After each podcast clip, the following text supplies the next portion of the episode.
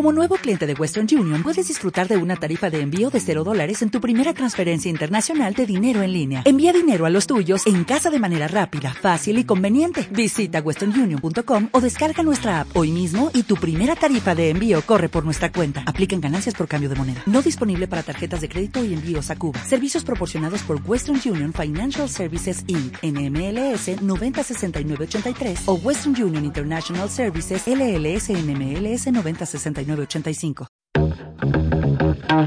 Bueno, sean todos bienvenidos una semana más aquí en Síntesis Podcast. ¿Cómo estás, Aisa Olazo? Darwi, la tía Darwi como más conocida. La tía Darwi, sí, así me has puesto, ¿no? En los barrios Todo bien, picantes. todo bien, Adrián, muchas gracias. Conocida como la tía Darwi en los barrios picantes de Lima, ¿no? Víctor, ¿cómo estás?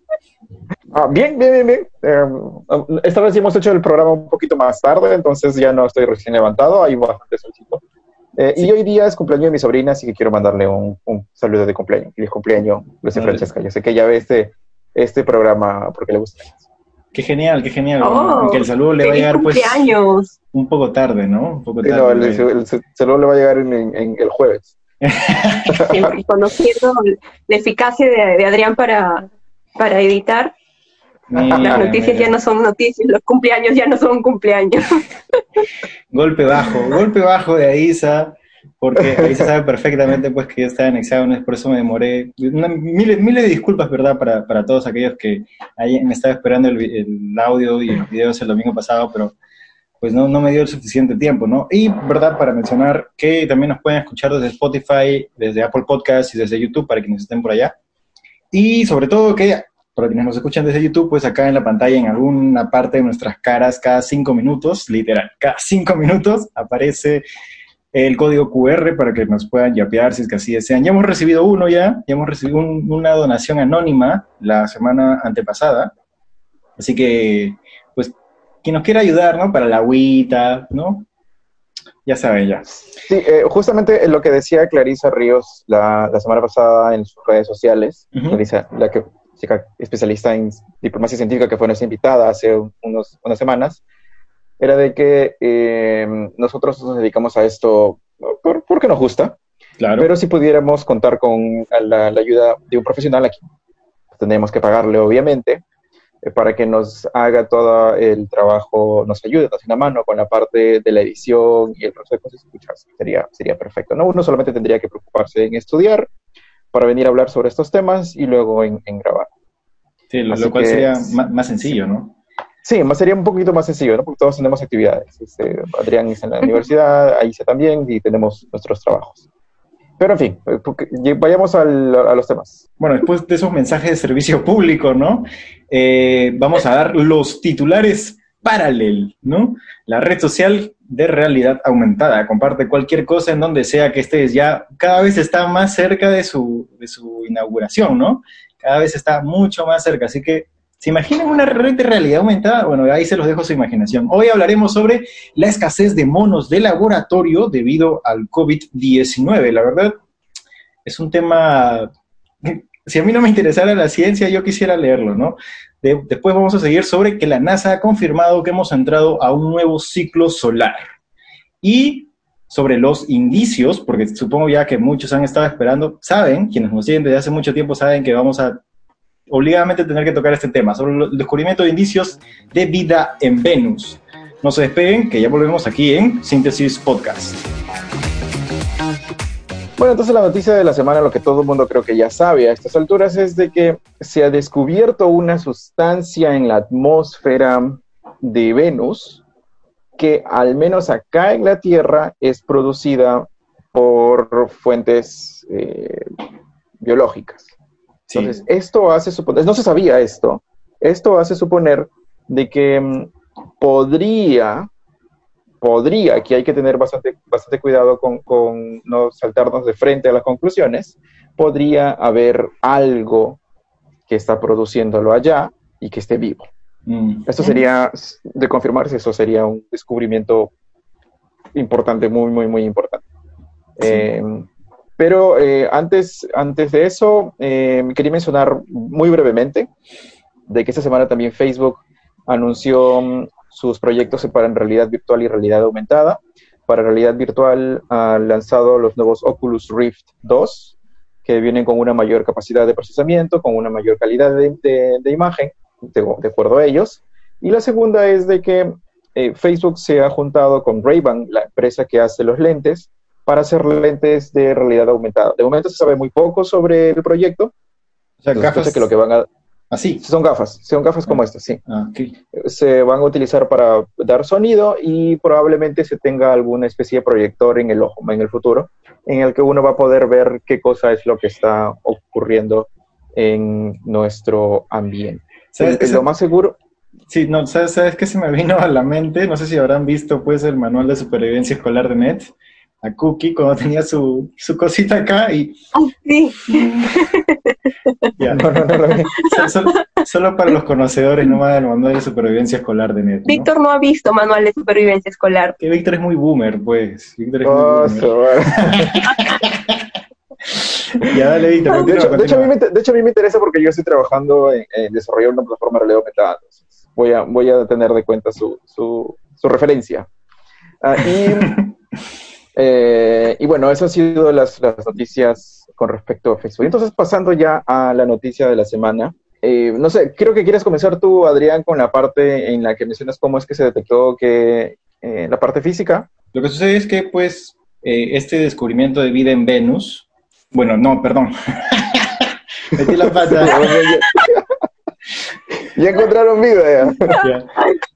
No, lo que sucede es que este descubrimiento de indicios de vida en Venus, eh, pues tiene, tiene ciertos antecedentes, ¿no? Lo que sucede es que Víctor debe saber muchísimo más de esto, ¿no? Porque Víctor sigue la, la, historia de la carrera espacial. Desde los 80 ya habíamos estado mandando algunos eh, satélites, algunas sondas al, a este planeta que, no sé, si Marte es el planeta rojo, Venus, ¿qué es? El planeta caliente. Planeta caliente, sí, el segundo planeta el, segundo planeta, ¿no? ¿Qué, misiones han enviado el siglo pasado a, a Venus? las, misiones comienzan desde la década de los 60, uh. desde la Venera 1 o Sputnik 8 hasta las Mariner, que son las primeras sondas.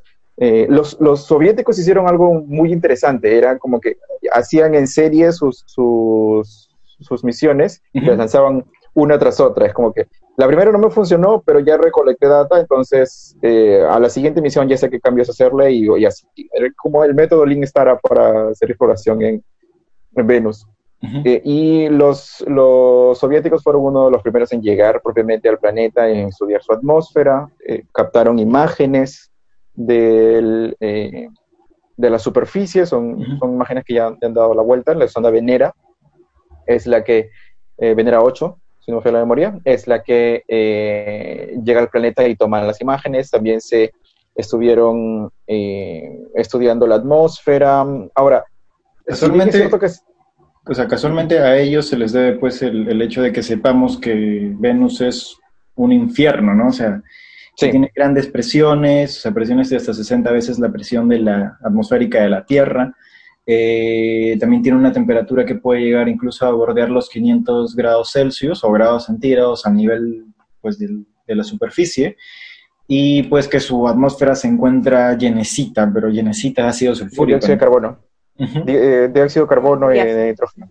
Entonces es, un, ambiente, es un ambiente muy poco amigable para la vida. Ojo que no solamente los soviéticos han enviado misiones, eh, luego envió NASA, Después han enviado a la Agencia Espacial Europea, incluso Japón con la sonda Akatsuki ha estado estudiando el segundo planeta. Ahora, toda esta información ha, servido para hacernos una idea de cuáles son las condiciones eh, en el planeta y hemos llegado a la conclusión, obviamente, de que es demasiado hostil para la vida tal y como lo conocemos. Pero si ustedes siguen este programa y probablemente si han estado siguiendo el canal de Darwiniana, saben la existencia de un tipo de vida llamado extremófilo. Y estos extremófilos, hay algunos que más adelante probablemente ahí se nos va, a poder explicar que podrían estar sobreviviendo las condiciones de Venus. ¿Qué es un extremófilo, Aisa? Eh, un extremófilo es un microorganismo que tiene un óptimo de crecimiento, es decir, que encuentra su, su vida perfecta, ¿no? Su ambiente perfecto para crecer en condiciones que para cualquier otro organismo o para nosotros serían condiciones extremas, ¿no?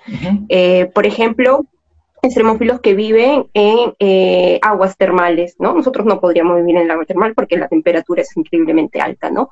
O extremófilos que viven en lagos muy ácidos. Nosotros no podríamos porque evidentemente tenemos pues un límite, ¿no? Entonces, eh, esos son los extremófilos. Generalmente eh, se les dice bacterias, pero en realidad los extremófilos son un tipo de microorganismos que, que son en realidad arqueas, ¿no? Las arqueas son muy similares a las bacterias, pero hay algunas diferencias este, morfológicas, es decir, en la composición de sus membranas. Son mucho más antiguas, evolutivamente hablando, que las bacterias, es decir, los primeros microorganismos en realidad fueron arqueas, no fueron bacterias. Y una de las diferencias más relevantes y de repente una de las características más, más puntuales y acertadas de las arqueas es que son organismos que en su mayoría este, viven en ambientes extremos, ¿no? Y tienen esta capacidad para tolerar este, condiciones físico-químicas extremas. Sí, yo, tengo una pregunta, que es una pregunta súper, súper, eh, no, sé, a ver, ¿los tardígrados son extremófilos? Sí. ¿Sí? Los tardígrados son extremófilos. No son bacterias ni arqueas, obviamente. Ese es exacto. El tardígrado o el osito de agua, ¿no? También le dicen así, osito de agua. ¿Por qué es un, porque es un extremófilo? ¿no? Porque él puede, este, se sabe que este animal, que es justamente de un tardígrado, este, puede soportar las condiciones del espacio, ¿no? Entonces, que para nosotros son también condiciones extremas, ¿no? O para cualquier otro organismo, ¿no? Y aparte también tolera la desecación extrema ¿no? Porque este, cuando hay un ambiente súper, súper seco, este organismo entra como que en un estado de latencia, ¿no? Se duerme, duerme todo su metabolismo hasta que encuentra las condiciones de, humedad que necesita otra vez para reactivar su, metabolismo, ¿no? Bueno, bueno entonces, eh, ¿cómo es que, han detectado mm, el, fosfano en, en Venus?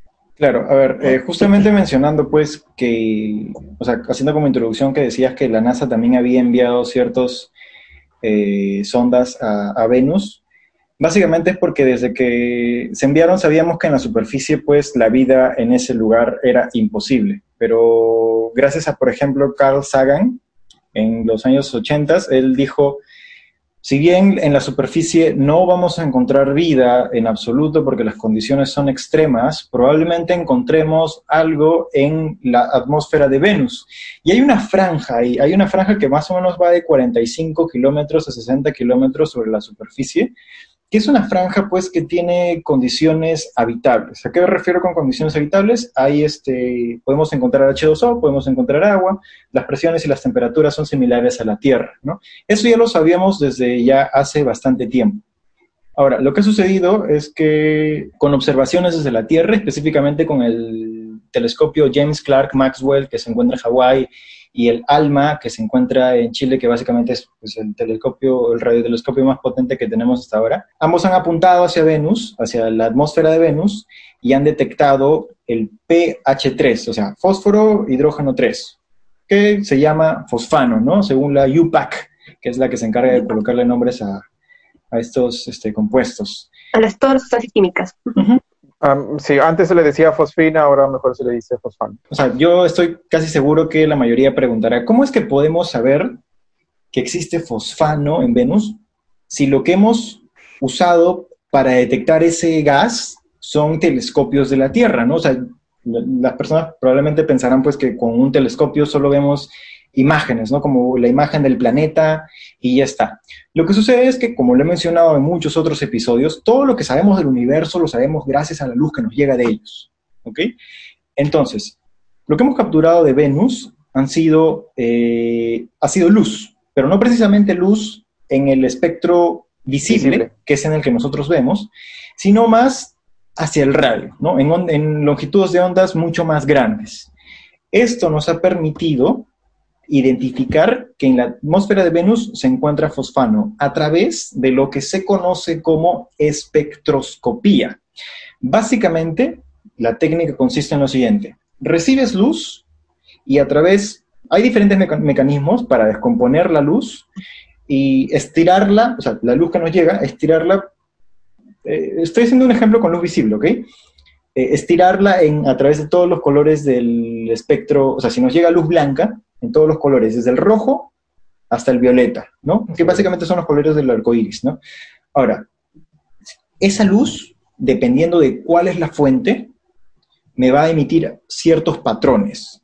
Estos patrones son muy específicos para cada compuesto, para cada elemento químico, ¿no? Si yo identifico un patrón y yo en el laboratorio identifico el mismo patrón, quiere decir que el patrón en el laboratorio, el gas que me produjo ese patrón en el laboratorio, es el mismo gas que se encuentra en la estrella. Por eso es que nosotros sabemos que en las estrellas hay mucho hidrógeno, hay mucho helio, porque básicamente cuando analizamos por espectroscopía, eh, la luz que nos llega de ellas, observamos los mismos patrones que observamos en laboratorio con hidrógeno, con helio y pues este litio, berilio y todos los demás elementos que se pueda producir en una estrella, ¿no?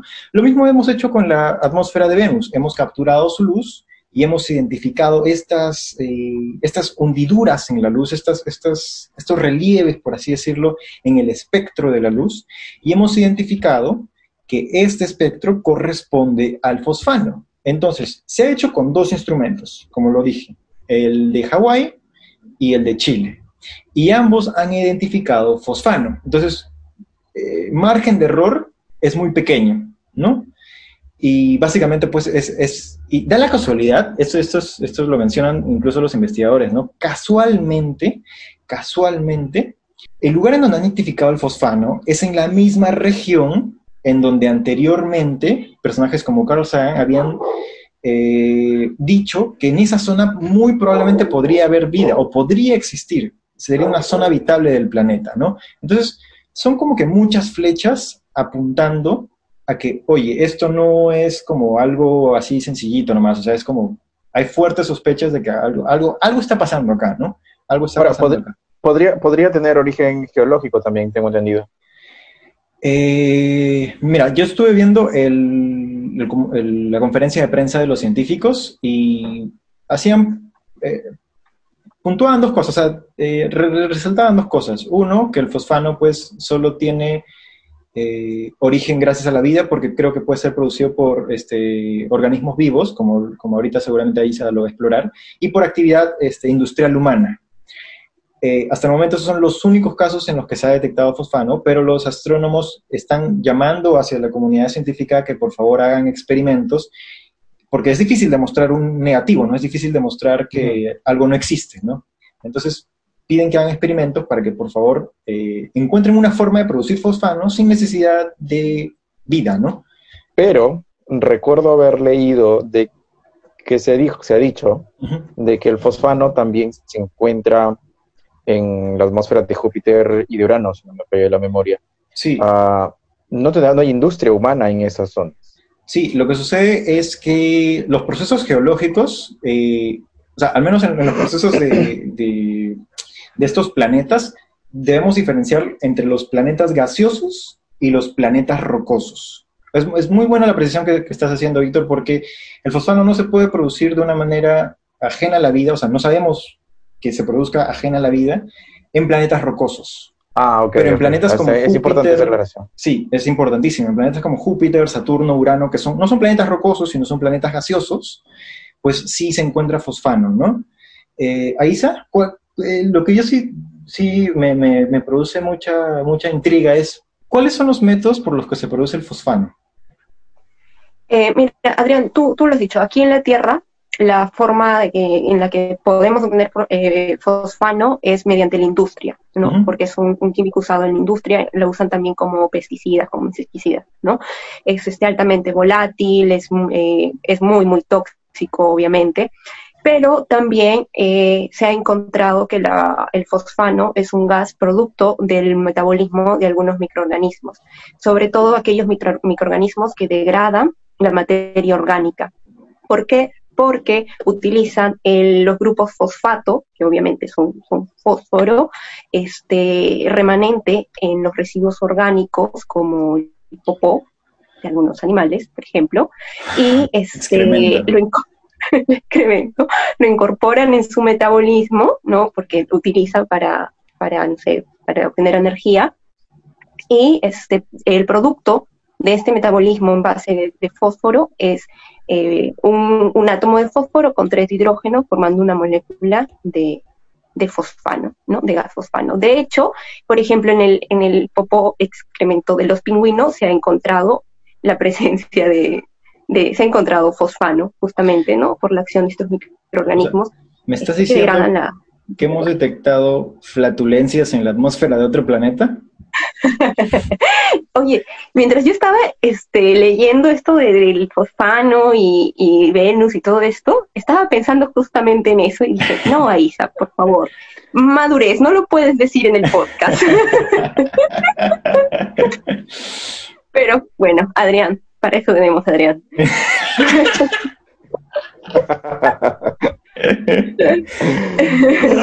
no, mentira, mentira. No, entonces...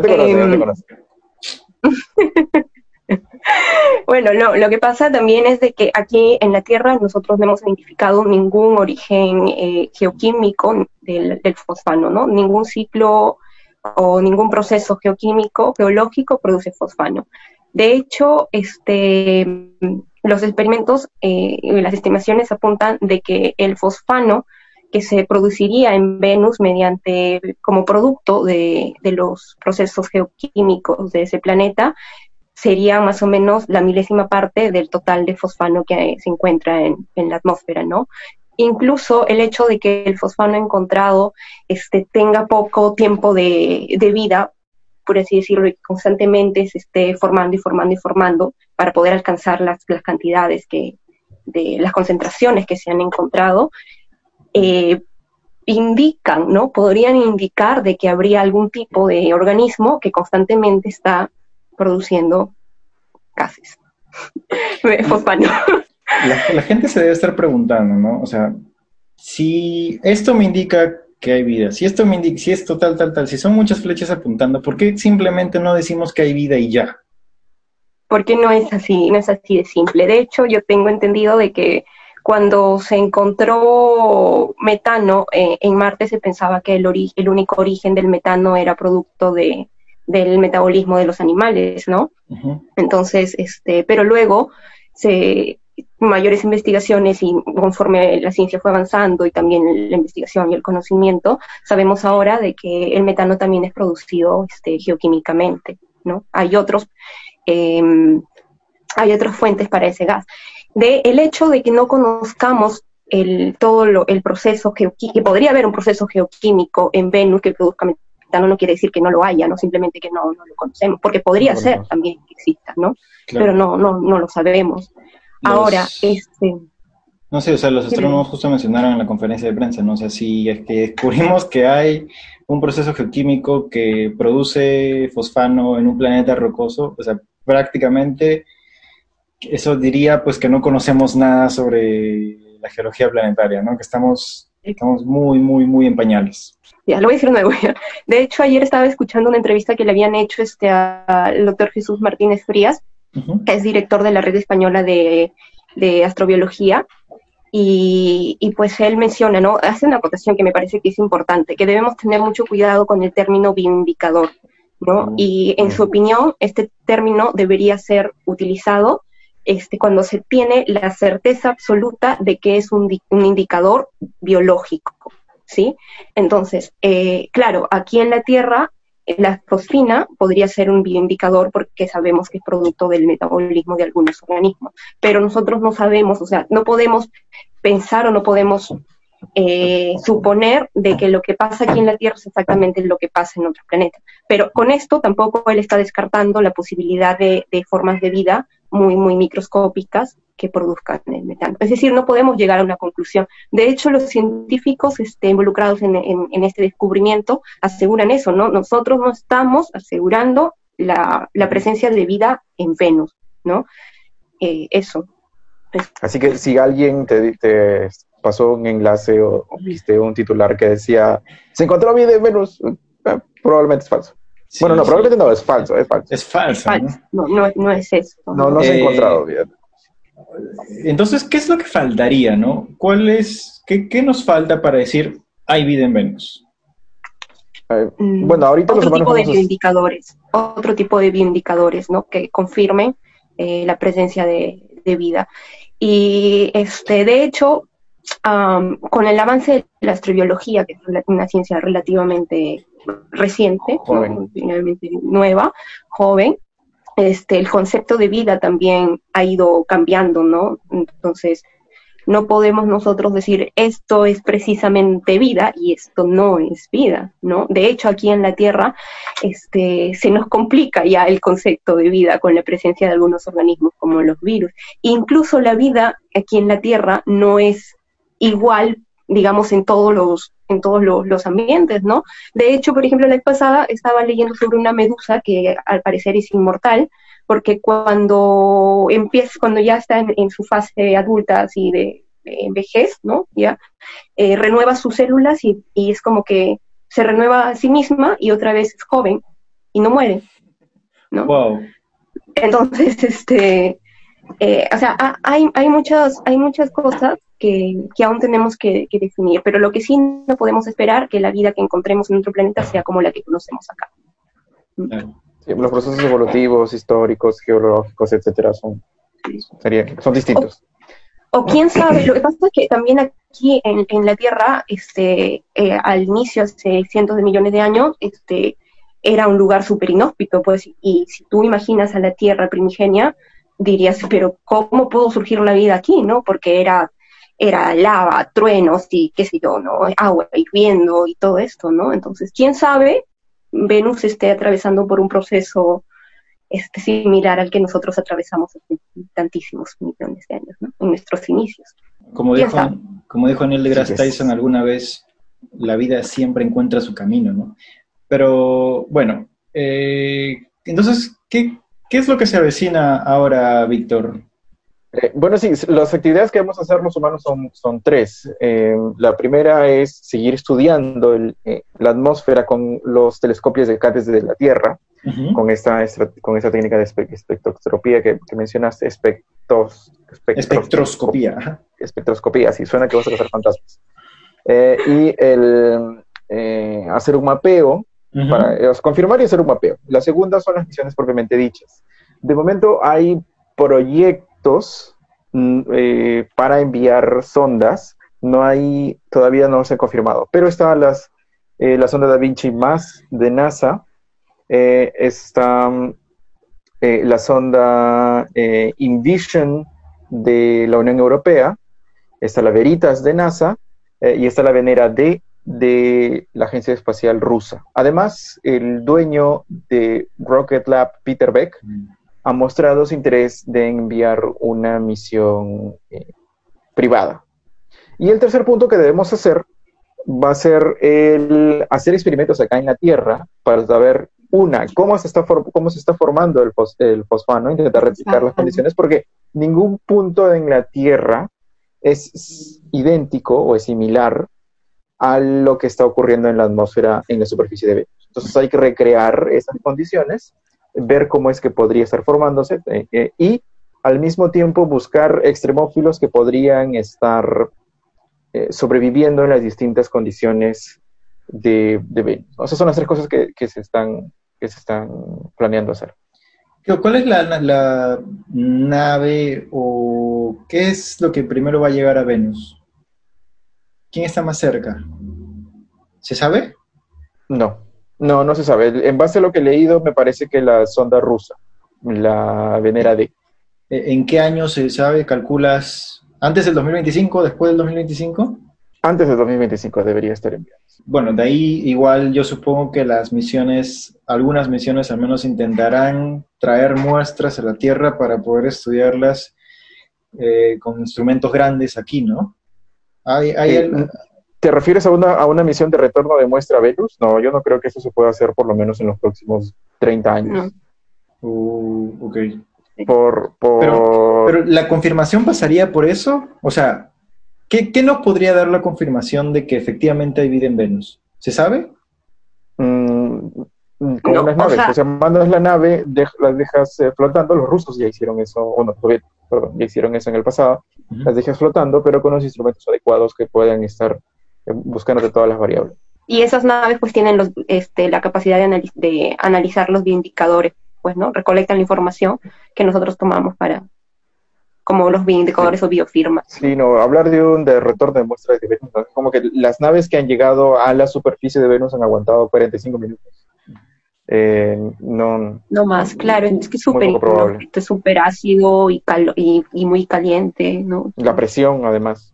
Una, una, pregunta, una pregunta que me hicieron estos días por TikTok cuando subí el, el video de anunciando la noticia es estas formas, o sea, en el caso, en el hipotético caso de que efectivamente el fosfano sea producido por vida, ¿estas formas de vida serían similares a las que conocemos en la Tierra?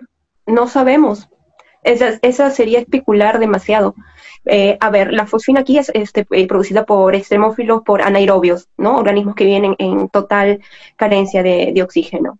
Eh, evidentemente, si es que hubiese un, organismo flotando en la atmósfera de Venus, también sería anaerobio, ¿no? porque no, no, hay oxígeno, es, es CO2 y, todo eso, ¿no? Entonces, eh, pero sería especular, sería especular. Sería especular. Sí, sería especular. Justo unas semanas antes, Sara Siger, una de las, eh, una de las investigadoras que, que estudió, que ha publicado en, en, este, en este último, esta última semana, habló sobre un análogo, sobre una forma de vida en la atmósfera de la Tierra que, que sigue este proceso, que vive en, las capas altas de la atmósfera, pero, pero eventualmente cae. Eh, y el ciclo se, repite. Eso, ese ciclo no podría estar repitiéndose en Venus. O sea, aquí en este punto es, es demasiado especulativo. Aparte, yo no sé qué tan prudente sería traer muestras eh, de microorganismos de Venus.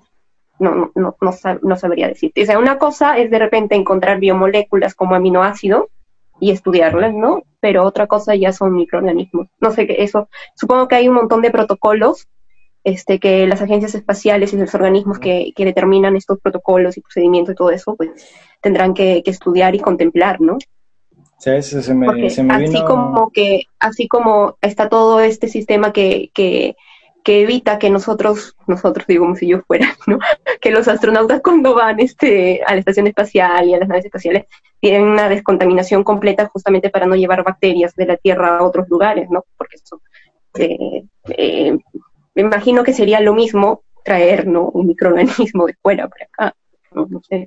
No sé por qué cuando, cuando estabas explicando eso se me vino a la mente esta eh, película y esta saga Prometeo con Alien y todo esto, se me vino así. Bajaban, en esa película bajan sin casco. Sí, se, ponen a, jugar con los este, con, a, ver las plantas. Ay, qué bonito esto, mira, bota esporas. Qué lindo. Sí. Qué rico, ¿no? Completamente sin sentido. Sí, recuerdo, recuerdo haber visto esa película y haber dicho, ¿cómo diablos dejaron de que esos tipos suban a las naves? No, no, o sea que protocolo cualquier cosa, cualquier cosa. Pero bueno, eso, eso más ha sido el resumen, eso más o menos ha sido el resumen pues de lo que sucedió el lunes de la semana pasada en el anuncio que hicieron los astrónomos, los astrofísicos, ese equipo de científicos con el descubrimiento de los indicios de vida en Venus, específicamente el gas fosfano. Bueno, y eso fue todo por parte de Víctor. Víctor, muchísimas gracias por, por haber traído pues este tema que ha sido pues la noticia del mes, ¿no? La noticia del mes, al menos hasta ahora, ¿no? Ya esperemos que no venga algo, algo más intenso durante lo, que queda de mes. Y eso fue... no, no dice que el, próximo mes llega, en este, a finales de este mes llega una nave alienígena al, al, Día de la Independencia. Aquí estoy, me estaban buscando. Y todos los microorganismos chiquititos forman una especie de estructura humanoide, ¿no? A lo... Como life. Como life. Sería, ah, Dios mío. Sería increíble, sería increíble. Pero bueno, eh, no se muevan, que ya volvemos con AISA y la escasez de monos debido al COVID-19. Yo recomiendo pues que se queden en el audio y quienes no, que esperen al siguiente video, que va a estar interesantísimo, ¿eh? interesantísimo. Así que ya volvemos aquí en Síntesis Podcast. Bueno, muchas gracias a todos por quedarse aquí en este episodio de Síntesis Podcast. Y ahora vamos a hablar del COVID-19. Tenemos un par de noticias interesantes sobre este tema. Una de estas está vinculada a los monos, a los macacos. Nos estamos quedando sin monos para poder estudiar la vacuna del COVID-19. Cuando dijimos eso hace un rato, Víctor gritó, nos estamos quedando sin monos. los vamos a extinguir, los vamos a extinguir. Nos, nos vamos gastando los monos. Ah, y, y, Adrián pensó en el, en el planeta de los simios, se van a revelar los monos, se van a revelar los monos. O sea, lo que pasa es que yo soy, yo soy bien apocalíptico, pues, ¿no? Entonces, o sea, yo, me, yo, me, imagino cosas así de ciencia ficción todo el tiempo y lo primero que pensé, lo primero que pensé fue como, a, había un estudio, o sea, esto no, no quiero darle igual comidilla a nadie, por favor, ¿eh? pero lo que quiero decir es que me imaginé, como decían que, pues, que el COVID afecta al cerebro, o sea, me imaginé que lo afectaba de alguna manera, que los volvían así como súper inteligentes y después querían inyectarle alguna especie de, de, sustancia a un simio y el simio le agarraba la mano al científico y decía, no. O sea, como César en, en el planeta de los simios, algo así. No, no, no, no, no, todavía no estamos en eso. Lo que pasa es de que el doctor Skip Bond, que es director del Centro Nacional para la Investigación en Primates en Estados Unidos, este comunicó de que hay una escasez de monos para estudiar el COVID-19 y en realidad para estudiar todas las enfermedades que son estudiadas con esta especie de, de mono, de macaco, ¿no? Justamente porque hay muchas empresas que están buscando la vacuna contra el COVID-19 y evidentemente están utilizando los macacos para sus investigaciones. Eh, Son los resus, este, ¿no? Este mono, este, sí, es el, el, macaco resus o el mono resus, ¿no? Este, su nombre científico es macaco, su nombre científico es macaca mulata, así, ¿no? Macaca mulata. Es un, es un macaco que no, no, tiene preocupación menor, es decir, que no, que no está en peligro, ni está amenazado, ni nada. Y es justamente, muchos animalistas, muchas personas se preguntarán, pero ¿por qué utilizan monos en este tipo de, de investigaciones, ¿no? Y obviamente a nadie es que le guste o... o ¿Qué pasó? es que estoy saludando a mi papá. ¿qué pasó? Ah, okay, okay. Sí, ese es el resus. Ese es el, el, el macaco resus, sí. El eh, macaca mulata, exactamente, sí. Muy bonito. No, yo de decía que este, muchas personas se preguntarán por qué utilizan monos en este tipo de investigaciones, ¿no? De hecho, no es que las personas o los investigadores o los científicos disfruten de utilizar monos, ¿no? O sea, realmente todos esperamos, todos ese, esperamos ese día, ese momento en el cual ya no tengamos que utilizar más animales de experimentación. Pero por el momento, todas las, las, las, simulaciones en computadoras y los tejidos in vitro no son suficientes para poder estudiar algunas enfermedades, o mejor dicho, para buscar la cura de algunas enfermedades como el COVID-19.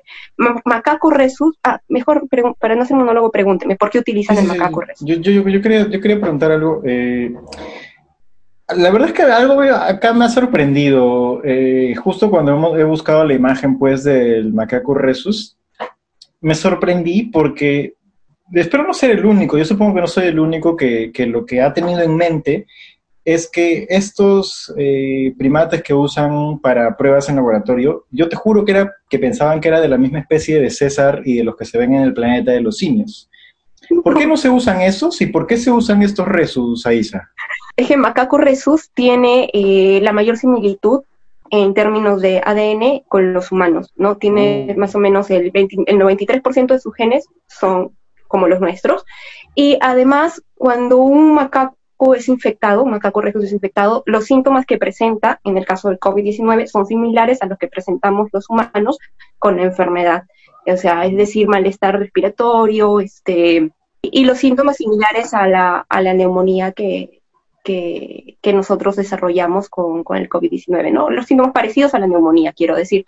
Y además, de hecho, este macaco también ha sido utilizado cuando se, eh, se probaban las vacunas contra el MERS, el síndrome mm. respiratorio este, del, agudo, del ¿no? También el macaco, ajá del Medio Oriente, exacto. Y también el macaco resus también es utilizado en las investigaciones para tratamientos contra el cáncer y tratamientos contra el Alzheimer, ¿no? O sea, es el, es el macaco que se utiliza. Ahora, la pregunta es, ¿están utilizando cientos de miles de monos? No, afortunadamente okay. no es así. ¿sí? Cuando Oxford probó la vacuna con los macacos, eh, utilizaron seis macacos, ¿sí? Seis macacos. Cuando la empresa china, ¿cómo se llamaba la empresa china? Sinovac, Sinovac también utilizó... Ajá, sí, cuando Sinovac este, utilizó también macacos para hacer las pruebas iniciales de la vacuna, utilizó ocho macacos, ¿no? Entonces, esto, el, uso de, estos animales en la experimentación viene después de las pruebas in vitro, después de que uno ya más o menos sabe y conoce de que la vacuna va a tener un efecto contra el virus, ¿sí? Eh, un efecto positivo, obviamente. Y este, luego pasan a los, a los macacos, a los monos, y luego ya las pruebas en humano. Afortunadamente, los seis macacos utilizados en Oxford y los ocho macacos este, utilizados por Sinovac eh, no se enfermaron, los, ninguno de ellos, así que la vacuna demostraba ser eficiente y así iniciaban la fase 1 de las pruebas en humanos, ¿no? Sí, están los macacos tan bonitos. me estás diciendo entonces que si hay un planeta de los simios, será de resus y no de gorilas y chimpancés, ¿no? Probablemente. no lo sé. son muy chiquitos, son muy chiquitos, son muy chiquitos. son muy chiquititos. pero, o sea, pero ¿cómo, cómo hace, ¿cómo hace una universidad o un laboratorio para comprar monos? ¿Hay una fábrica de monos o algo así? O sea, los trafican, van a la selva, los secuestran y los venden a laboratorios, los cazan con dardos. No, no, no. No, ¿ustedes qué hablan? ¿Qué dicen? O sea, que nos están haciendo quedar súper mal a todos los científicos. ¿Los imprimen acaso? ¿Los La Sociedad Protectora de Animales ahorita nos, nos va a demandar. Este, no, eh, obviamente hay este, instituciones especializadas en la cría de, de estos macacos. En Estados Unidos tienen su institución, cuando es escasa, inician un trámite que es muy largo y que también es un poco engorroso para poder traer macacos desde el viejo mundo, como se le dice, ¿no? Viejo mundo. Son los monos del viejo mundo, así se les conoce, ¿no? Pero obviamente con permisos, obviamente en un número limitado, y aparte tienen que asegurar todas las condiciones para que el animal no sufra, ¿no? Porque eso es, eso es lo, lo principal, ¿no? Que el animal no sufra. Todas esas son las consideraciones éticas que, se tienen en cuenta para tratar con ese tipo de animales? Sí, claro, por supuesto. Eso sí, y, y, muchas más, ¿no? Uno tiene que asegurar que el macaco está en un ambiente en el que está protegido, o sea, que no hay ni riesgo ni para él ni para las personas, que esté un macaco saludable, porque no puede transmitir ningún virus ni ninguna otra enfermedad, tienen que asegurar eso también. Tiene que estar en un ambiente que sea adecuado para que él viva, ¿no? Este, con la alimentación y todo eso, ¿no?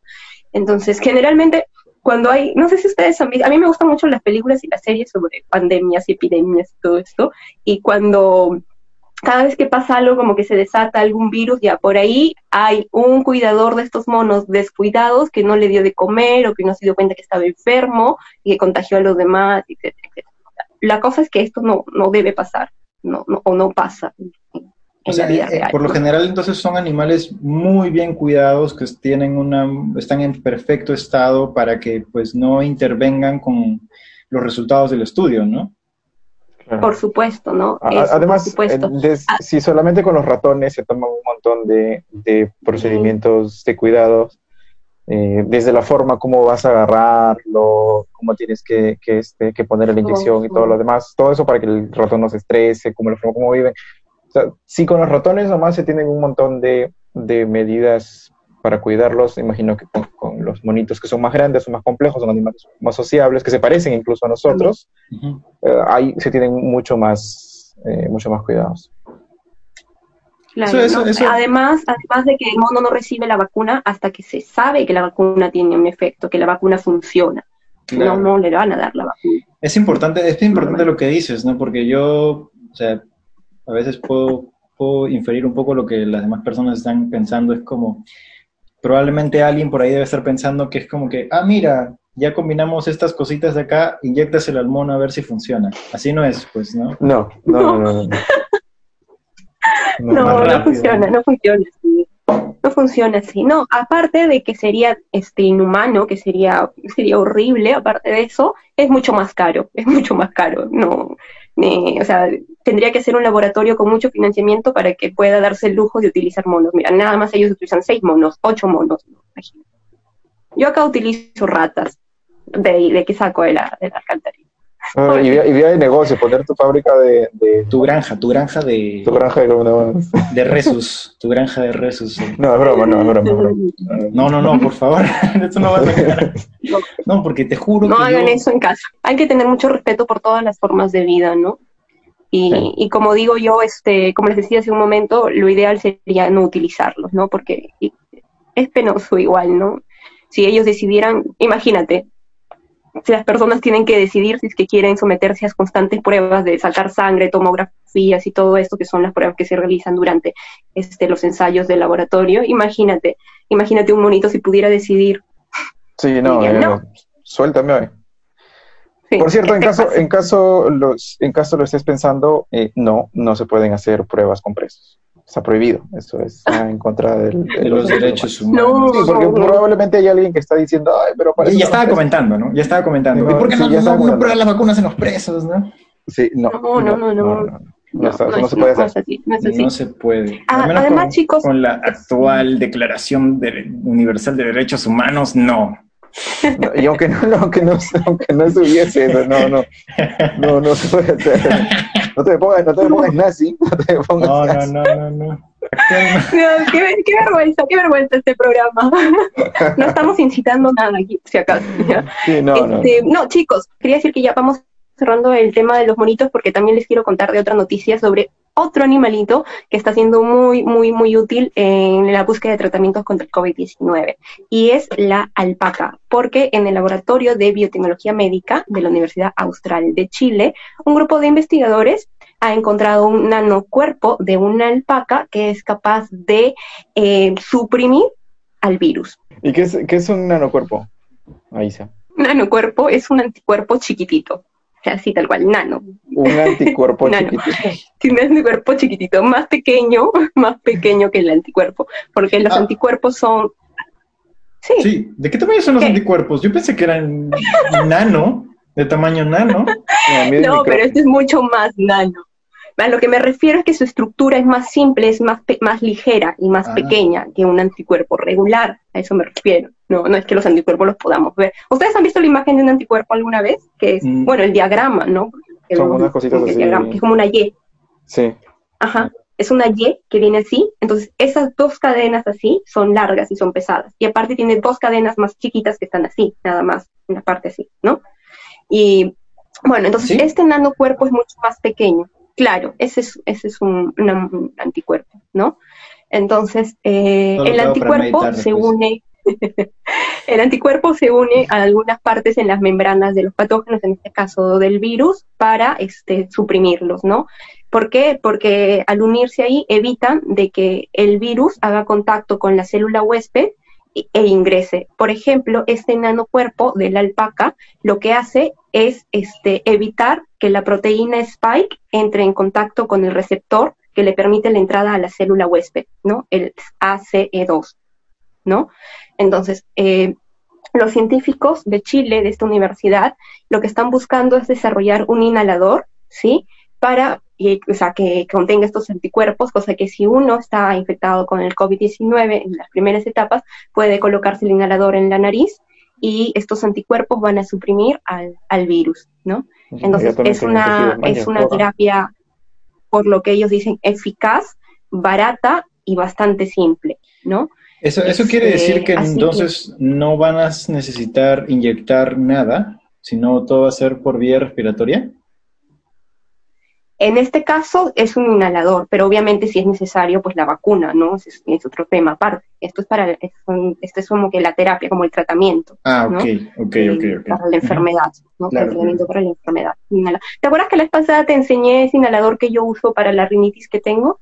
Con Tipo corticoides, ¿te acuerdas? Lisa, Lisa de Manual de Supervivencia Escolar de NET. Segunda Ajá, referencia dijiste, sí, Segunda referencia. a Manual de Supervivencia Escolar de NET del, episodio. ¿no? Claro, que yo ando así como Sí. a cada rato, ya. Este, algo así sería este, este inhalador, ¿no? Y de hecho, los investigadores dicen de que eh, los anticuerpos eh, en la alpaca son mucho más pequeños, por eso son, han sido utilizados para este estudio, y además que son este, producidos por un solo gen, ¿no? O sea, es bastante simple la producción de anticuerpos en alpaca. Tienen un solo gen que producen estos anticuerpos. Entonces, cuando ellos extraen una muestra de sangre de la alpaca, solo una muestra, ya pueden encontrar ahí el gen y aislarlo para la producción de estos anticuerpos. Y la idea es sintetizar estos anticuerpos, no que vamos a estar todo el tiempo las pobres alpacas extrayéndole sangre, extrayéndole anticuerpos. No, no, no, no. Te, vamos a tener este problema de ellos van a suministro, de alpacas, así como con los restos. Escasez de alpaca, extra, extra, nos quedamos sin alpaca. Así como Víctor dijo, no, nos, estamos gastando las alpacas. Nos estamos gastando las alpacas. Qué horrible, qué horrible. Eso, eso, Qué horrible. Y, cochina, cochina humanidad. Luego van a ser los microorganismos de la atmósfera de Venus, ¿no? No, los no, humanos, no. raza humana llega a Venus y extermina la vida que acaba de descubrir. que acaba de descubrir. Ah, somos, los malos de las películas que, que producimos. Sí. Sí, bueno chicos, esas eran las dos noticias que les traía sobre los macacos y sobre las alpacas y cómo nos están ayudando en el... Bravazo, bacán, bacán los dos temas. Has escogido muy bien los dos temas esta oportunidad, Aisa. Espero pues que las vistas te favorezcan, así como tan favorecido esta semana que ha pasado, porque quiero que, pues, por favor, le dejen en los comentarios las felicitaciones del caso. Ahí ha, sido la quien más ha recibido comentarios y quien más ha recibido vistas en su video. Así que un aplauso porque en todos los anteriores episodios nunca había estado primero. Así que un aplauso para Isa, ¿no? Adrián es súper malo, Adrián es súper malo. Me dijo, yo no le veía mucho futuro a tu tema. Yo no le veía mucho futuro a tu video. Pero te demostré que no. Sí, sí, sí, sí. Es que, es que, no sé, ya cuando uno está en esto, uno puede percibir pues el, el, la viralidad del, de los temas, ¿no? Pero me equivoqué, me, me equivoqué y, acepto que me equivoqué en el video de Aisa. Pero bueno, es parte del juego, no es parte del juego. Muchas gracias por haberse quedado hasta este punto. Y Dijo que era la venganza de los caídos. Pero eh, no se muevan, que ya volvemos con el tema del nuevo ciclo solar. La NASA lo confirma. Así que ya volvemos aquí en Síntesis Podcast. Bueno, eh, muchas gracias pues a ti, a ti que me estás escuchando desde Spotify, a ti que me estás mirando desde YouTube, que estás ahí haciendo otras cosas mientras en el fondo pretendes escucharme, ahora yo te pido que por favor me prestes atención, porque, porque voy a mostrar algunas imágenes súper chéveres, así que si me estás eh, viendo desde Spotify, probablemente quieras entrar a YouTube en este momento, ¿no? Eh, han sucedido cosas interesantes esta semana y la primera de ellas que quisiera mencionar es pues esta noticia de que la NASA eh, pretende o desea comprar muestras de tierra lunar a compañías privadas, ¿no? Entonces, básicamente, ¿por qué la NASA quiere hacer esto? ¿no? O sea, en primer lugar, ¿se puede comprar eh, cosas del espacio? Eh, lo que sucede es que la NASA, en primer lugar, quiere sentar un precedente, quiere sentar el precedente de que se pueden hacer transacciones comerciales en el espacio. Y uno tal vez podría preguntarse, oye, pero eh, ¿acaso esto no tiene problemas legales? O sea, ¿acaso no hay acuerdos internacionales que prohíban que uno pueda ir y comprar un pedazo de tierra de la Luna?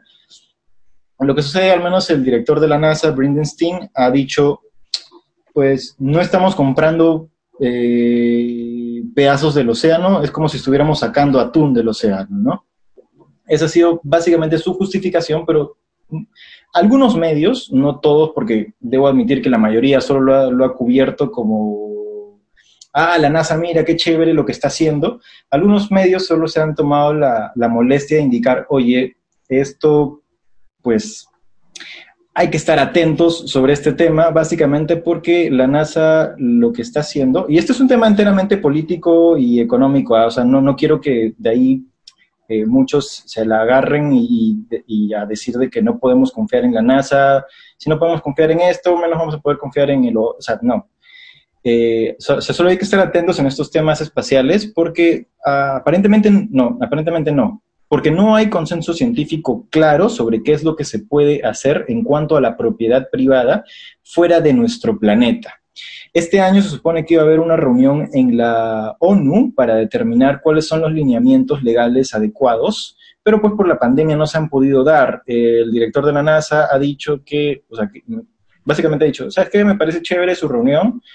Eh, está bien, está bien que la hagan, o sea, háganla, pero, pero yo no voy a esperar, pues, o sea, no, no, sea, que tengo que hacerlo y, lo voy a hacer, ¿no? Eh, de nuevo, repito, estos son temas mucho más políticos que científicos. Pero de todas maneras... cuando has dicho lo de, lo de las muestras del, del suelo, este, me acordé de, de que en Alien, la primera película, justamente los que están en la nave se dedican a la extracción y al comercio de minerales, ¿no? Así, y los llevan hacia la Tierra. Sí, casualmente la reunión de la, de la ONU también iba, iba, a delimitar eso, ¿no? O sea, no solo lo que se puede hacer en la Luna, sino lo que se puede hacer en cuanto a la minería espacial, que pues si no has escuchado de esto antes, básicamente es hacer lo mismo, minería, pues como, se hace en la Tierra, pero eh, uno de los destinos más atractivos, además de la Luna y Marte, bueno, ni Marte no sé qué tan posible sea, pero eh, es en el cinturón de asteroides que se encuentra entre Marte y Júpiter, ¿no? Es uno de los destinos más atractivos pues para estos eh, inversores. Nada, nada se salva de nuestras actividades extractivas, ¿no? O dueños de minerías, ¿no? No importa qué tan lejos estés, iré y Yo prefiero que se haga minería en, un asteroide que se haga minería. Sí, pero ah, yo también ahí tengo mis... mis, eh, mis Porque qué clases de minerales serían, ¿no? O sea, lo que sucede es que eh, parte de esa justificación viene con la diferencia que nosotros tenemos sobre naturaleza, ¿no? Eh, y creer que la naturaleza es solo, lo, que es, lo que está acá y no lo que está afuera. O sea, siento que por ahí puede, puede, puede ir, pero la verdad es que, o sea, yo también estoy como que, o sea, no me convence mucho la idea. Igual, por ejemplo, o sea, yo estoy totalmente seguro de que no es que vayamos a frenar y que nos opongamos totalmente a la minería espacial, pero sí debemos hacerlo y sí debemos aprender las lecciones que, que nos ha dado hacer minería en la Tierra y no volver a cometer los mismos errores en la naturaleza espacial, ¿no? En la naturaleza de nuestro sistema solar, que básicamente es este, pues el cinturón de asteroides, satélites, planetas, ¿no? Pero bueno, ya pasando a la siguiente noticia, ha sucedido algo súper chévere, y es que eh, por primera vez hemos obtenido imágenes súper detalladas de viento estelar. ¿Qué es el viento estelar? Básicamente, las estrellas expulsan partículas cargadas, expulsan hacia el espacio. ¿Cómo suena? ¿Cómo suena? Así. no, literal suena como ruido, así como cuando tú presionas, prendes tu tele, algo así suena, si es que pues hacemos la transformación, ¿no? No es que salgamos al espacio y vamos a escuchar esto, ¿no? Sino que si hacemos la transformación hacia sonido que nosotros podamos escuchar, más o menos así suena. Eh, lo que sucede es que este, este viento que expulsan todas las estrellas, eh, como el Sol, por ejemplo, nosotros lo podemos ver y una forma de detectarla es a través de las auroras boreales que, podemos ver desde el círculo polar ártico, ¿no? Que, que, son como estas luces en el cielo que aparecen en películas como Tierra de Osos, ¿no? Que sepa el mundo que en marcha estoy, ¿no? Algo así. Que sepa el mundo que en marcha, estoy. Qué lindo. Eh, en películas como, como, como esas se pueden ver las, las auroras, ¿no? Esas auroras básicamente son las partículas que llegan desde el Sol y son eh, conducidas a través del campo magnético de la Tierra y pues depositadas en la atmósfera en el círculo polar ártico. El estudio ha observado a gigantes rojas que están a punto de morir, ¿no? Moribundas, ya en los últimos miles de millones de años de su vida. Estas son las imágenes que les quería mostrar. Pero, pero antes quiero, quiero que... Quiero, a ver, a ver, a ver. ¿Cómo, ¿Cómo se imaginan que es la estructura que forma el viento solar cuando sale, ¿no? O sea, ¿qué, ¿qué, forma creen que tenga? ¿Una forma rectangular, que forme un cubo, que forme un paralelepípedo tridimensional? Yo creo que es más como un dios griego soplando.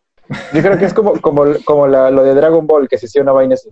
Mm, ya, bueno, y interesantes, interesantes no. imaginaciones. ¿no? no, Hasta entonces, eh, los astrónomos habían considerado, pues porque tenemos que partir por algo, ¿no? Cuando uno quiere resolver un, eh, calcular el volumen de una vaca, uno dice, pues voy a considerar una vaca esférica, ¿no? Algo así es lo que consideraron los, los astrónomos para el volumen de, de esta estructura que podría generar el viento estelar. Si las estrellas son esféricas, pues el viento estelar también debería ser esférico, ¿no? Pero lo que descubrieron es que tienen estructuras como las que pueden ver aquí, que no sé, no sé a, qué se, a qué les recuerda. Una Ese es a un ojo. ¿Cuál? Esa es una rosita. El, del centro. ¿El del centro? ¿Este? mira, pero parece como una rosita, ¿no? Pero no son, no son especialmente esféricas, ¿no? No son como eh, círculos perfectos alrededor de la estrellita, ¿no? Entonces, uno, cuando uno ve estas estructuras eh, diferentes a los que uno había asumido, uno tiene que hacerse la pregunta... ¿Por qué? Exacto, ¿no? ¿Qué es lo que está pasando aquí eh, qué es lo que está conduciendo a que estas estructuras tengan la forma que tienen, ¿no? Entonces lo eh, pensaron, probablemente se deba a las estructuras que tengan cerca, ¿no? Puede ser este, estrellas binarias, puede ser este, algún gigante, un planeta gigante que esté orbitando, que las esté orbitando, ¿no? hicieron sus simulaciones eh, y metiendo todos los parámetros que ellos consideraban que podrían darse y obtuvieron imágenes muy similares, ¿no?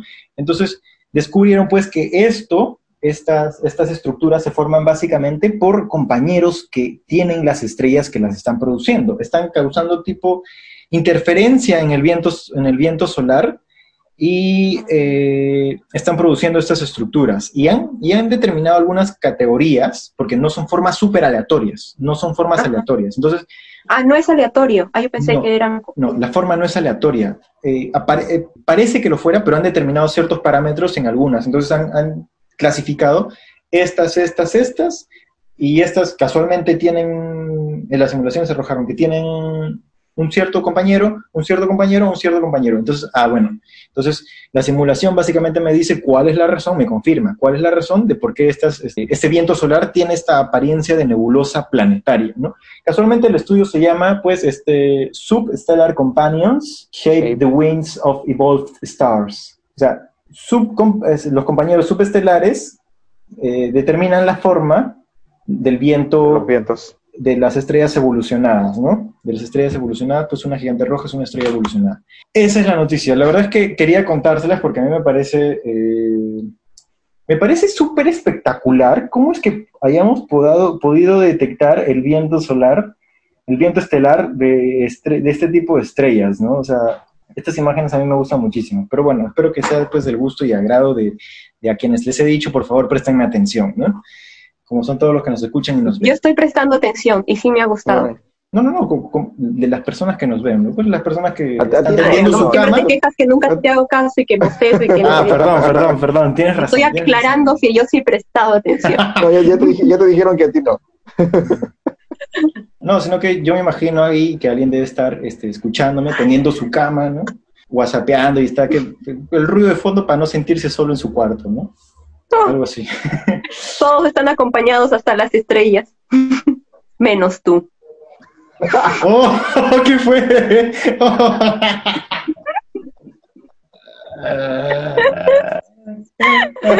oh, esa, te, la de vuelta así.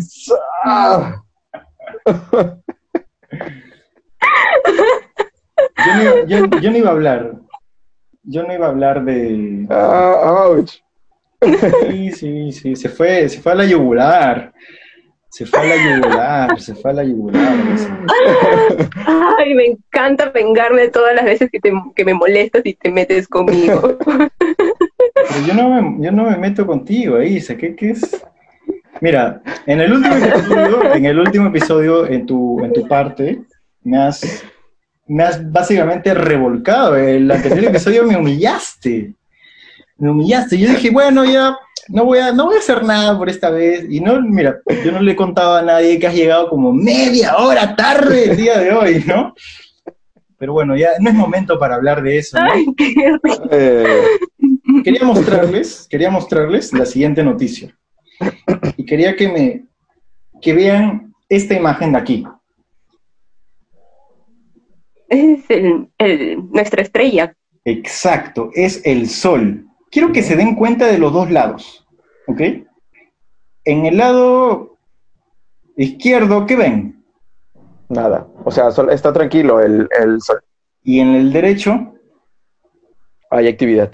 Exacto, ¿no? Parecen las cosas de, la, Dragon Ball. Esto, la imagen la, muestro porque la NASA confirmó, eh, la Agencia Espacial Estadounidense confirmó que en diciembre de 2019 el Sol acaba de entrar a un nuevo ciclo solar, ¿no? ¿Eso qué quiere decir? Yo estoy seguro que muchas ¿Qué personas... es un ciclo solar? Yo estoy seguro que muchas personas pues ahorita deben estar pensando, ah, con razón, con razón todo lo malo del 2020. Mercurio retrógrado. Inició con, inició con el sol, con la actividad, ¿no? Pero aguanta su combi ahí porque eh, lo que sucede es que en diciembre de 2019 capturamos la menor actividad del sol. O sea, entró tranquilito, dijo, ¿saben qué? No va a hacer nada, me voy a quedar viendo qué está pasando en la Tierra, ¿no? Algo así dijo el solcito. Y más o menos, eh, ¿cuáles eran sus preguntas? Perdón, que, se, me fue. No, ¿qué, qué, es el ciclo solar? Por ejemplo, tú hablas de la actividad del Sol, ¿no? Entonces, ¿qué? O sea, hay diferentes, este, o sea, hay momentos en los que el Sol está como que más tranquilo y momentos en los que está como que mucho más activo. Lo que pasa es que, es que como tú misma dices, el Sol no siempre tiene la misma actividad. ¿Qué quiere decir eso? El Sol pasa por periodos, periodos en los cuales se encuentra más tranquilo y más activo. Cuando está más activo, podemos saberlo porque vemos más manchas solares. El Sol tiene más manchas y estas manchas son producidas por actividades como llamaradas, erupciones solares, básicamente esas dos, ¿no? ¿Qué son las llamaradas? ¿Qué son las erupciones solares? Lo podemos ver aquí, ¿no? O sea, por ejemplo, esto de aquí, esta, esta de aquí que ves, esta es una llamarada, una erupción solar. Esto es tipo de Dragon Ball, esas que vemos, este, esos fueguitos que salen y entran, estos anillitos, estos son llamaradas solares, erupciones solares, ¿no? Cuando el Sol está con un pico de actividad, es en donde vemos más estas, estas, estas llamaradas, estas manchas en el Sol. Cuando el Sol está tranquilo, vemos muy pocas de ellas. Entonces el Sol es como que pasa por momentos Alta actividad, baja actividad. Alta actividad, baja actividad. ¿Y este ciclo el que ha entrado es de mayor actividad o ha entrado un ciclo de menos actividad? El cambio se denota por picos de alta y picos de baja. Entonces, en el, en el medio es como... ¿Entiendes? vuelve a bajar. O sea, no es como que alta, alta, alta, baja, baja, baja, baja. Ah, ok, ok. Sí me dejo entender. O sea, no es como que de un día para otro, ah, baja, ¿no? Sino que viene así, es diciembre de 2019 y ahí empieza a subir poco a poco, ¿no? Los astrónomos eh, creen que pues que el momento en el que el Sol alcance el pico máximo de actividad será en el 2025. ¿Esos periodos cuánto tiempo tienen? Yo me acuerdo que eran ciclos, no me acuerdo si 7 o 9 años. Me muestra, esta es la del 2019, diciembre de 2019, esta es la que ven acá, la más quietecita. Y esta la de acá es la 2014. Ah, 2014. Y la siguiente va a ser en el 2025. Entonces, más o menos son entre 5 y 6 años. años, ¿no? Pero yo creo que la pregunta acá trascendental es, ¿por qué es importante que nosotros identifiquemos la actividad del Sol, ¿no? Además, puede los, de lo hipercatastrófico que podría ser que el Sol lance una llamarada y extermine toda la vida en la Tierra. Cáncer para todos, cáncer para todos. Me hiciste acordar a un, a un man, bueno, ya, a un, a un streamer. Pero, a ver, o sea, básicamente quienes han estado, quienes, quienes son interesados en, el estudio de, la actividad solar, eh, son dos agencias, ¿no? La primera es la, la, NASA y la segunda es la NOAA, ¿no? Ambos tienen como una especie de, que se llama Estrategia y Plan de Acción Nacional de Clima Espacial, ¿no? Nacional porque es de Estados Unidos, ¿no? Entonces, el objetivo es que ellos puedan eh, determinar cuál es el clima en el espacio para que puedan proteger toda su actividad espacial, ¿no? Para que se, sepa, pues, este, estar prevenidos, ¿no? Así como se previenen, eh, se, predicen tornados, tormentas, huracanes, huracanes, ciclones, tifones, tormentas tropicales. Tormentas tropicales, ¿no? Así como nosotros podemos predecir el clima en la Tierra, también se espera que podamos predecir el clima en el espacio. Pero para hacerlo necesitamos información. Y, para, y, la información se obtiene pues a través de instrumentos, ¿no? Eh, así como, como dijo el científico jefe de la Dirección de Misiones de Operaciones y Exploración Humana de la NASA, no hay mal tiempo, o sea, solo mala preparación, ¿no? Porque cuando uno está preparado, pues ya sabe qué cosas tiene que hacer para que lo que suceda en la naturaleza no le afecte a uno, ¿no? Pero de ninguna manera, eso sí, y lo dejé muy en claro en el artículo que escribí al respecto, es que de ninguna manera esta información debería ser usada para decir, ah, entonces por eso seguramente es que el 2020 están sucediendo cosas terribles en el planeta, ni que eh, por ahí una vez salió un estudio de que la actividad solar probablemente podría haber influenciado en la aparición. En la aparición de los virus, sí, sí, vi ese paper. Hay que tener mucho cuidado, pues, ¿no? Hay que tener mucho cuidado. Y bueno, esas fueron las noticias que el día de hoy yo traje para compartir con ustedes, muchachos, y con pues el amable público que nos ve y nos escucha semana a semana. No, no se olviden, por favor, que pueden escucharnos en YouTube y en Spotify y que el audio sale en Spotify cada domingo y que durante todo el video han estado saliendo eh, códigos sobre nuestras caras. Ese es el código del YAPE, no se asusten, no se asusten. Así que eso fue todo por hoy. Espero que les haya gustado muchas todas y cada una de las noticias. La verdad es que a mí me ha gustado bastante el de los, de los monitos, ¿no? De los resus. Y de las alpacas. Y de las alpacas. Y no se olviden de, de, de dar like, dejar algún comentario para que los santos algoritmos nos bendigan y suscribirse darle la campana. Eso fue todo por hoy. Muchas gracias por vernos. Chao. Y compartirlo.